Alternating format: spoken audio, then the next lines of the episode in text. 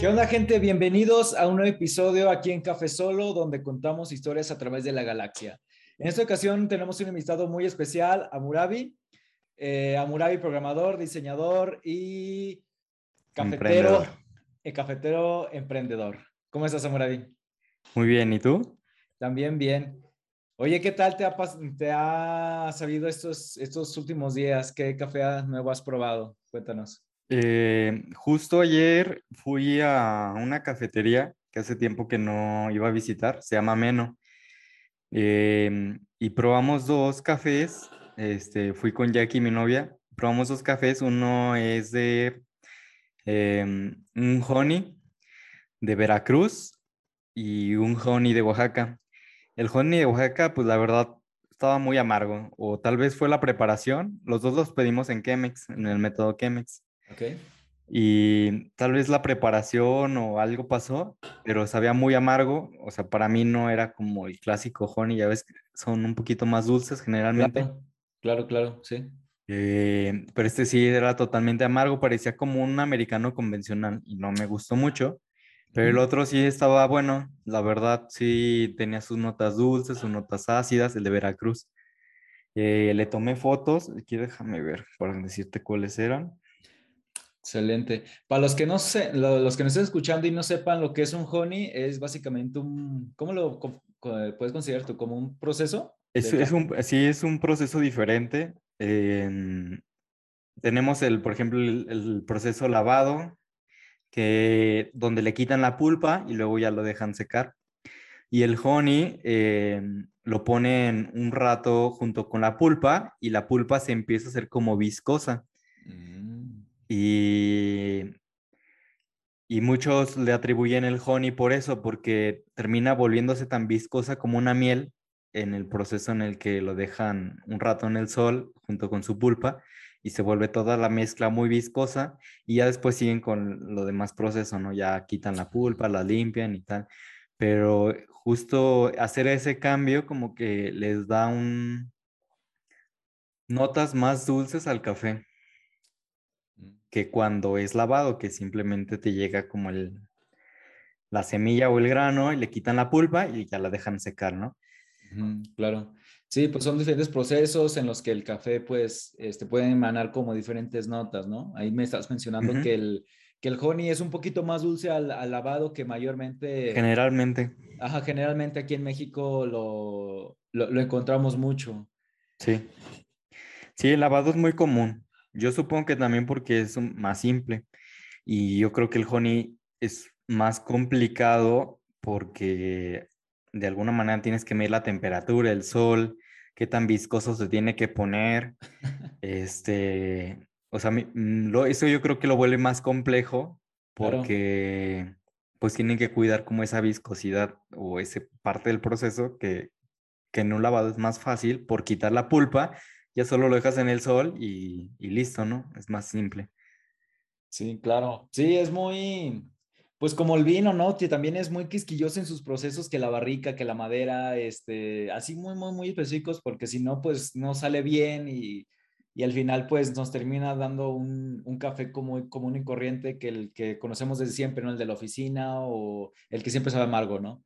Sí, exactamente y la idea es que no, que no quede así, porque pues, es café que se fue seleccionando así casi que por grano, ¿no? Me parece. Si grano por grano, ver cuáles están este, mejorcitos y, y, este, y que salga bien el café, si no, pues ahí no vas a disfrutar tanto la taza. Sí, exactamente. unas notillas por ahí. Sí, tienes que cuidarse todos los procesos minuciosamente para que pueda tener una buena calificación, así como los vinos tienen su calificación, el café también, ¿no?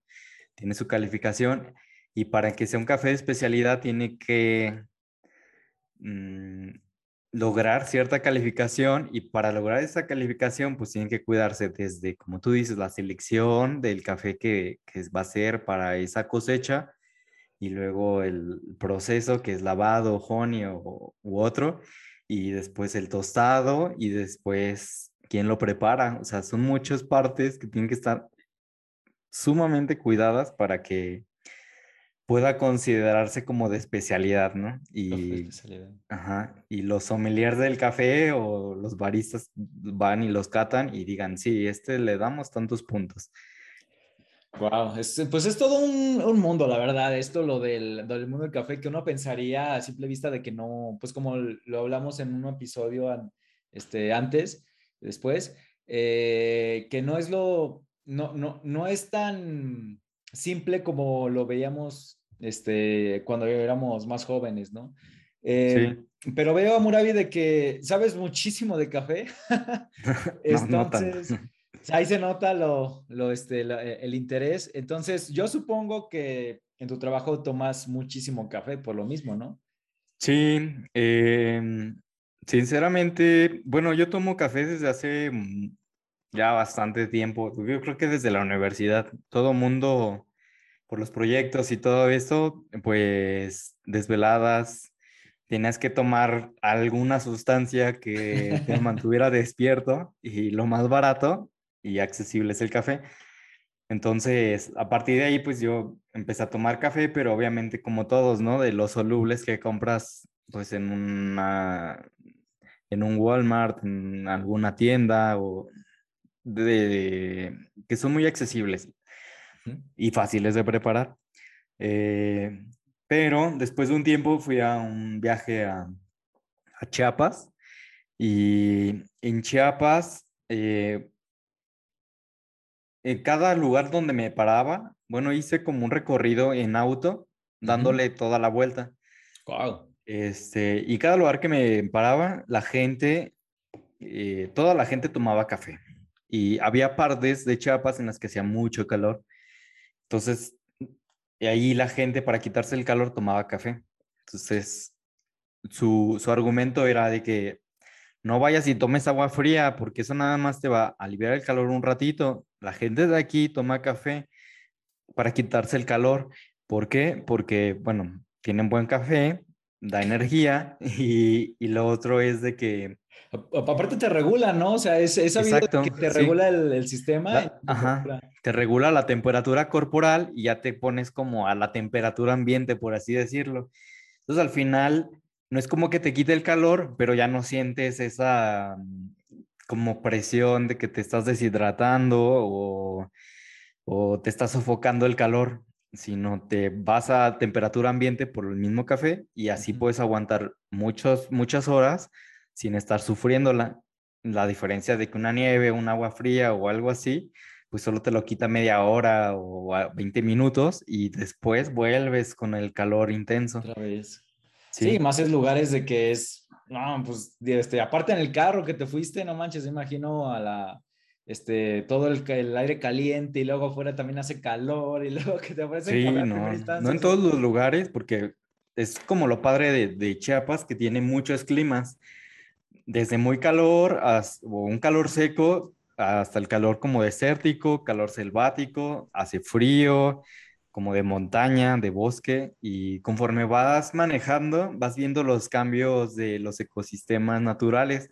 Entonces puedes ir, este, pues algo semidesértico, por ejemplo, y a las dos horas ya empiezas a ver árboles como de bosque, pinos así súper altos, y las, este, mucha niebla y mucho frío. Y después un poco más pasas y ya es como todo húmedo. Y así te vas, o sea, conforme vas dándole a la carretera, vas pasando como muchos climas. Y, sí, y ahí... Ajá, perdón. En, no, no, en, cada pueblo te vas tomando una taza de café o cómo fue? Sí, bueno, al inicio empecé en mi primer parada.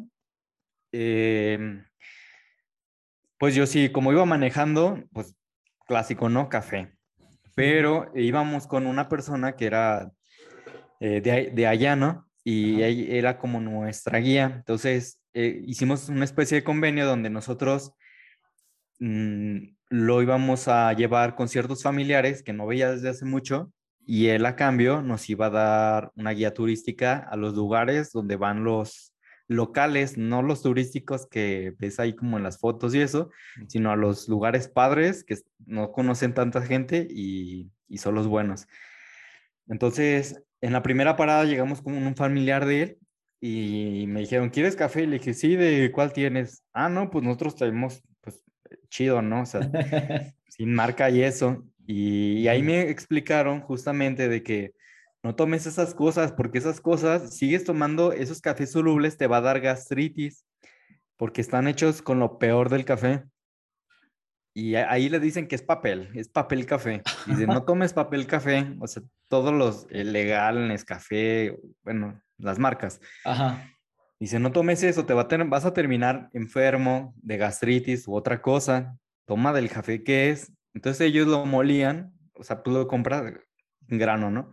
Lo molían y lo hacían, hacían café de olla este, pero con su propia molienda, o, ellos iban y ahí mismo en las cafeterías se los molían y ya nada más lo ponían en la olla de barro, ponían su café como con manta. Entonces, dentro de la manta ponían el café y ya, sumergían la manta como si fuera una especie de tela protectora como la de los tés. Y ya le agregaban un toque de piloncillo y listo. Y a partir de ahí me, me, se me quedó, porque en cada lugar que iba, me decían, no tomes del papel café, toma del café del bueno, porque este no te hace daño. Y me, y me decían, tómalo en la mañana, aunque no desayunes, tómalo y vas a ver que nunca vas a sufrir como de que reflujo, de que sientes acidez, que te quema el estómago. Nunca vas a sufrir de eso con un buen café. Y con los otros, sí. Entonces, acostúmbrate a tomar de estos. Y ya, a partir de ahí en cada lugar iba probando diferentes cafés, porque en todos, en la mayoría, mm, la cultura es tomar como un buen café. Un café. Sí, he sabido de que, mm, por decir, a nosotros nos venden mucho la idea de que el café de Veracruz, el café de Oaxaca, el café de Chiapas, que es lo mejor, pero igual eh, tú lo viste ya, ya en vivo estando en ese viaje ¿Qué me puedes decir acerca de que muchos dicen café de altura y que, y que el café este, de, tiene que ser de tal lugar y que es como lo mejor, a pesar de que existan varios cafeteros, varios tostadores? Eh, em, ¿Cuál es la diferencia o qué me puedes decir acerca de, de, este, de, esa reputación que tienen ahorita las, las personas, de que si es un café es de Veracruz, debe estar bueno, si es de Chiapas, debe estar bueno? Sí, pues es como yo lo veo así como, como el vino tinto o como el mezcal, por ejemplo. Sí, son buenos porque tienen un buen de años produciendo esas cosas, entonces pues ya se la saben. Pero a pesar de que, pues lo que me comentaban ahí, trata de que sea lo más local o más o menos comercial posible. Para que, porque me decían que los comerciales lo que hacen es lo peor, o sea, hay café es muy bueno, lo seleccionan y lo mandan para otros lados o lo venden de otra forma. Y el café que ya sobró, sobró, ese es el que mueren y lo hacen, ya te lo ponen en un botecito y es el que está en las ciudades. Generalmente, ahorita ya no es tanto eso porque hay barras de especialidad o barras de café donde tratan de cuidar un poco mejor sus granos. Pero antes de que existiera como este movimiento, la verdad es que sí tomábamos café muy malito, excepto en esas zonas porque ahí se produce. Claro, lo local, siempre lo local es mejor que, que lo comercial. Sí, entonces, pues sí, la altura tiene que ver con ciertos tipos de café. Este, por ejemplo, está el café geisha, que forzosamente, o tal vez aún no se ha descubierto otra manera de producirlo, pero donde se da mejor es en altura. Mm. Pero, este, pues obviamente allá un café enlatado y demás nunca te van a dar un café geisha, eso lo tienes que ir a una barra de café o con un amigo que sepa o lo pides por internet para que te lleguen ese tipo de cafés que son seleccionados. Y, y digo lo mismo del vino y otras cosas porque en el vino pasa algo parecido. Por ejemplo, hay ciertas eh, viñedos o ciertas fincas donde eh, ciertas uvas, si hay una eh, cosecha que salió muy buena, algunos lo venden en México, pero la mayoría los exportan porque ganan más. Es cuestión de negocio, o sea, ellos, pues yo creo, buscan eso, ¿no? Siempre tener un poco más de rendimiento de su inversión, de su dinero, y, y la mayoría lo exportan. Entonces, y alguno que otro pues se queda aquí. Pues sí, de hecho, pues sí tienes razón, pues como todo, ¿no? Todo es negocio, entonces este, la, la gente mayormente toma en la mañana café y pues es, al final de cuentas es, es un negocio como tú dices. Eh, entonces, eh, ya, que hiciste todo este viaje de, de, Chiapas y de conocer diferentes tipos de café en cada pueblo que, que, que tomabas, Sí. Este, como ¿Cuál fue el que más te gustó o, o qué, en qué momento dijiste, es, así, este es el buen café? O sea, esto no, esto no es, esto es diferente a lo que tomo en, en, en donde vivo. Ah, pues fíjate que ahí en Chiapas, pues sí me, me parecía diferente. No podría lo más objetivo porque la verdad es que hasta ahorita como que he descubierto, le he dado mi oportunidad al paladar a que sea un poquito más exigente, digamos pero antes me sabía bueno, pero tampoco era un café de especialidad, sino era café pues normal, ¿no? Convencional. Eh, y ahí seguí. Eh, después ya iba a diferentes cafeterías a probar diferentes tipos de café porque me quedó esa idea. Ya no compraba como el soluble de toda la vida o de bolsa en Sam's o en alguna tienda departamental, sino iba a ciertas cafeterías para ver, a ver de dónde es y, probarlo, ¿no? Mm, aunque la verdad es que todos de todo, todos habían amargos hasta ese punto. Ya después de varios años, ya más bien hace eh, año y medio, cuando empezó la pandemia, estaba yendo a visitar a algunos arquitectos este, a, un, a la parte como sur de la ciudad.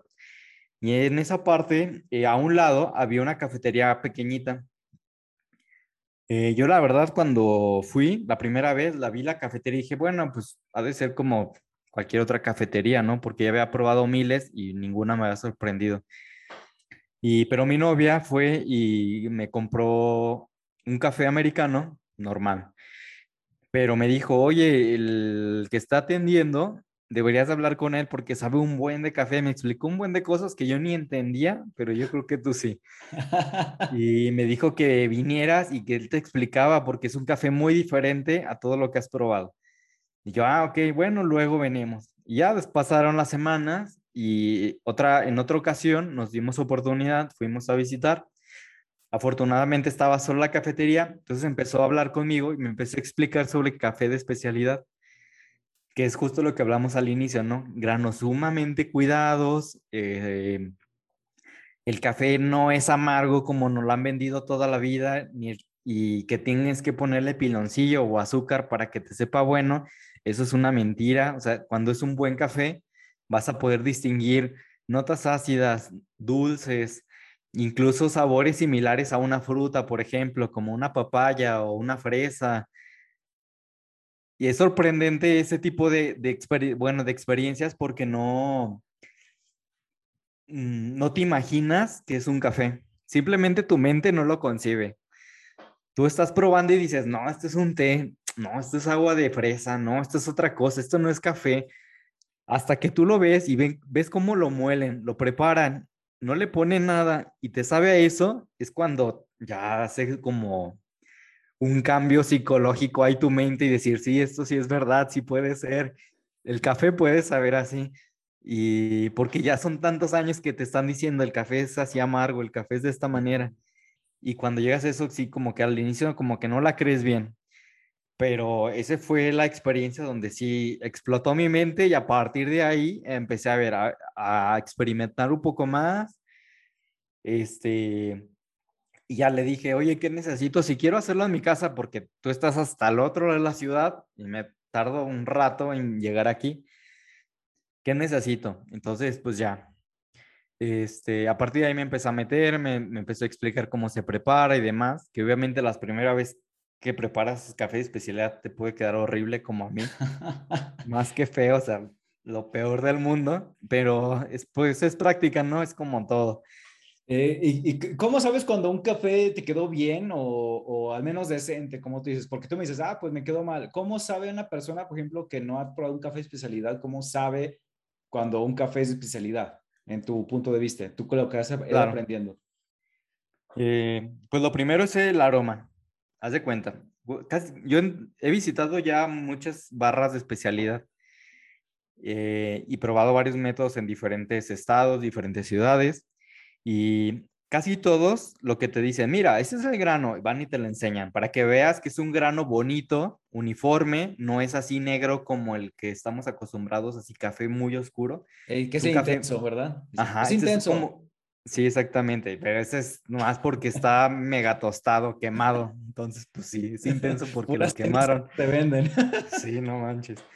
Entonces, lo ves y este es un café como chocolate semi amargo, como chocolate, mm, pues digamos que más sutil, o café con leche, que es un café más clarito, eh, de ese color, ¿no? Y ves todos los granos bonitos, iguales.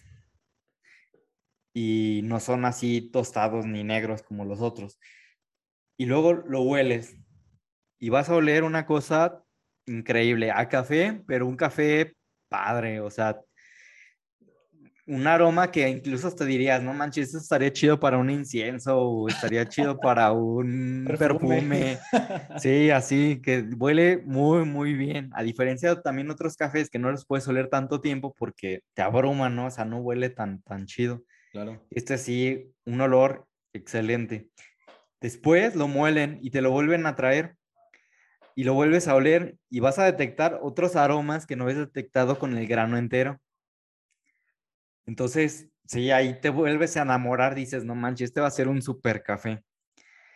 Y la otra diferencia es de que el café de especialidad se prepara en métodos. Entonces, hay diferentes de métodos, nada más cuestión de que se metan a YouTube y busquen métodos para café de especialidad. Prensa francesa, este, el Chemex, eh, Moca, B60, em, pues no, hay una infinidad, ¿no? De métodos para prepararlo, pero es algo muy diferente. Si es la primera vez que vas, lo vas a distinguir eso, porque vas a ver una cosa rara donde están haciendo el café. No es la clásica maquinita que ahí te la ponen y ya. Claro. Entonces, es eso. Y después te lo traen y te dicen, mira, debe tener un perfil, generalmente ellos te dicen, ¿no? Va a tener un perfil de naranja con toques de nuez, con cítricos de tal tipo y, y, cosas así, ¿no? La dulzura es de tal tipo, más o menos te dan como un perfil para que tú vayas al probar, al sorber, vayas probando y, y, averiguando como esos sabores, ¿no?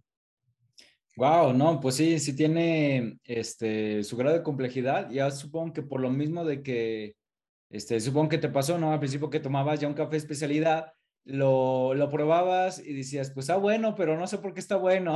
Sí, ah, sí, claro, pues sí.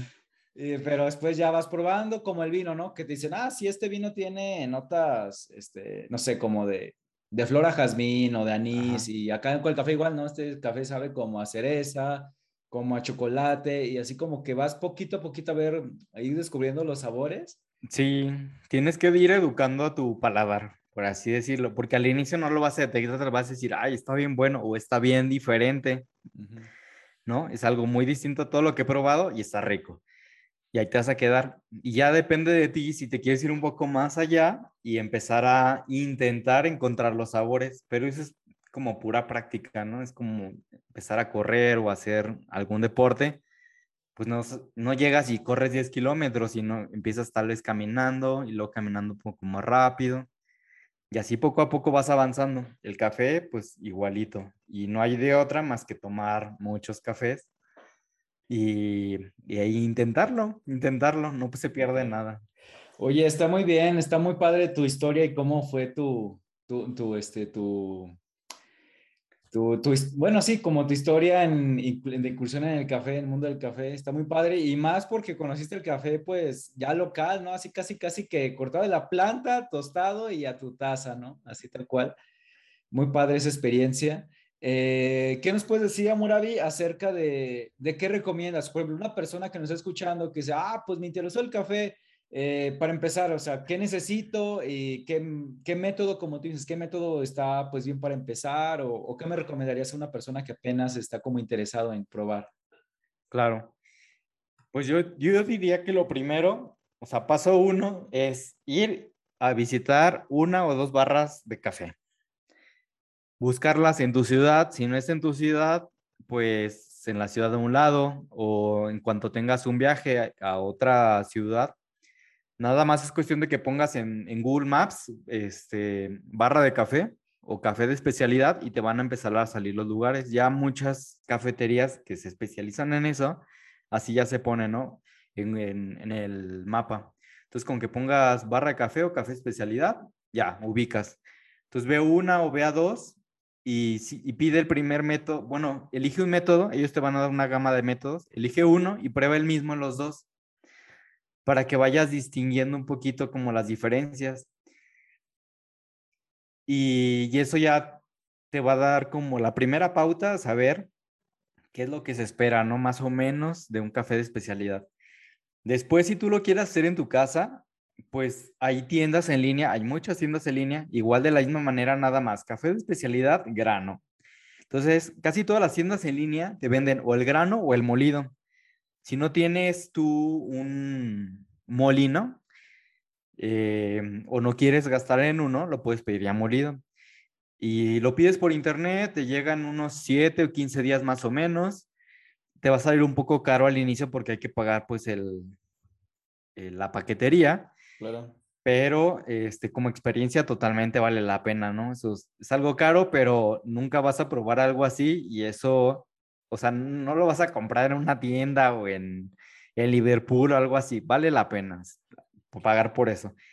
Totalmente. Y, y después yo sugeriría que empezaran con la prensa francesa, que es algo muy fácil de preparar, porque otros métodos, la, la, verdad es que hay que estar midiendo mucho la temperatura, hay que medir los tiempos, hay que medir la forma en la que sirves el agua y la prensa francesa es más simple, porque si no tienen la experiencia, de todos modos te va a quedar decente. O sea, no vas a sacar los mejores sabores del café al inicio, pero pero igual te va a quedar muy bueno. Y, así podrás empezar. Si te duele mucho el codo, pues nada más ve visitando cada que puedas una barra de especialidad y ve probando diferentes cafés o diferentes métodos. Oh, qué bien, qué bien. Pues estaría bastante bien por irse armando algo, ¿no? Al menos para probar. Pues a ti, a ti que te, de hecho, tu, tu, idea de irte a Chiapas, pues imagino fue por una invitación, así como dijeron, ah, vente, vámonos a Chiapas en carro. Y esa experiencia, así como, ah, pues, ¿por qué no? O sea, nunca me he ido en carro hasta, hasta allá y pues eso fue lo, lo, chido al final, ¿no? Que... Pues sí, son de esas cosas que sufres al inicio, sufres en el viaje porque dices, no manches, ya quiero llegar, pero...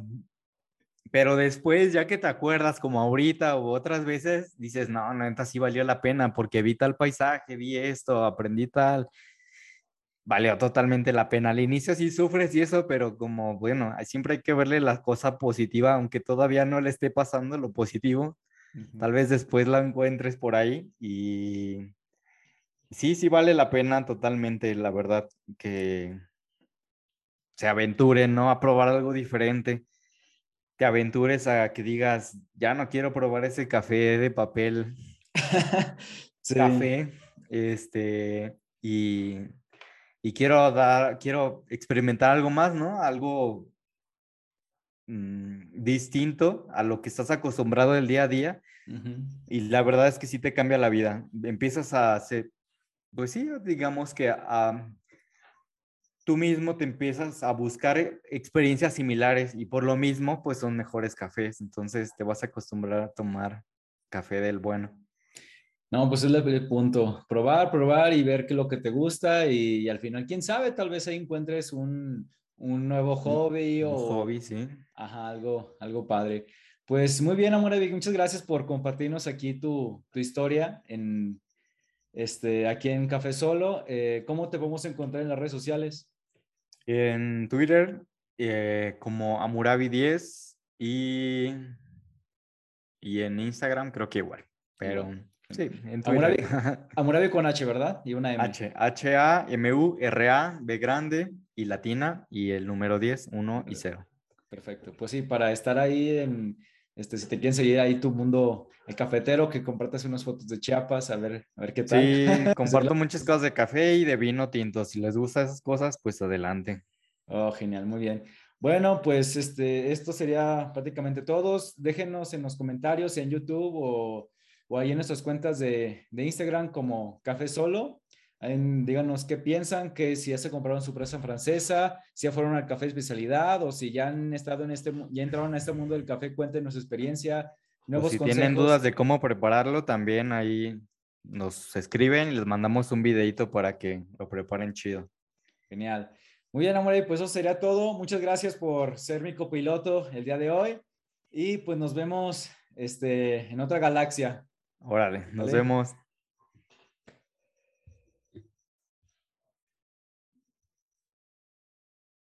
Ay, para el video. ah, ya.